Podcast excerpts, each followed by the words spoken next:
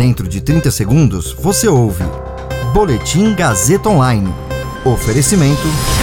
Se você tem muito o que dizer e quer escolher uma profissão para dar voz às suas ideias, a Faculdade Casper Libero é o seu lugar. Jornalismo, publicidade e propaganda, relações públicas, rádio, TV e internet. Todas as possibilidades abertas. Acesse casperlibero.edu.br e conheça as infinitas rotas que o mundo da comunicação oferece. Comunicação é mais do que uma escolha, é um modo de existir. Agora você fica bem informado e atualizado. Está no ar o Boletim Gazeta Online. O CDE aponta que Brasil vai disputar topo na lista de países com maior inflação do ano. Segundo o Datafolha, 45% dos brasileiros têm contas em atraso. Meu nome é Caio Melo e você ouve agora o Boletim Gazeta Online.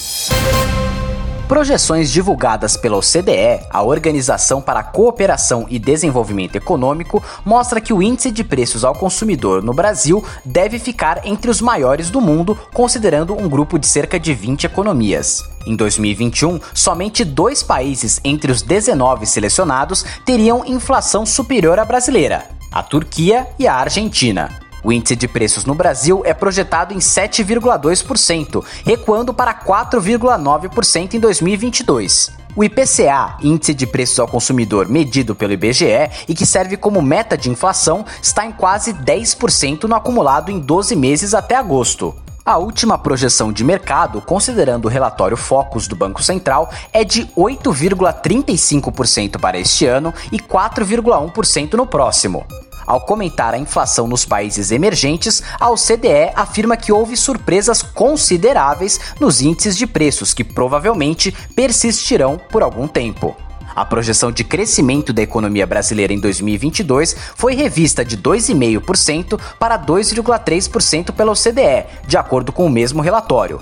A projeção anterior havia sido feita em maio. Para 2021, passou de 3,7% para 5,2%, abaixo da média mundial de 5,7%.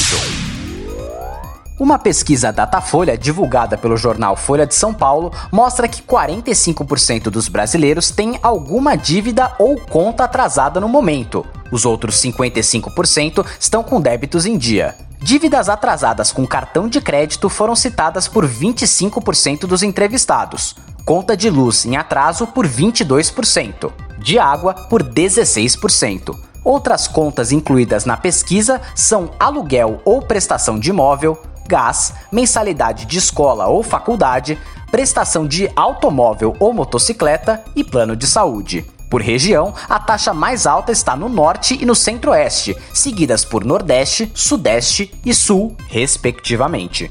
O número de brasileiros endividados bateu um recorde em agosto, segundo pesquisa da Confederação Nacional do Comércio de Bens, Serviços e Turismo, a CNC. O levantamento mostra que 72,9% das famílias possuem alguma dívida.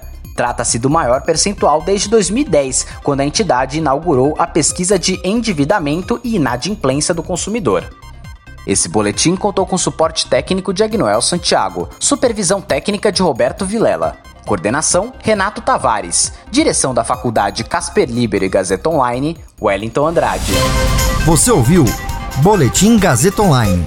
Para saber mais, acesse radiogazetaonline.com.br.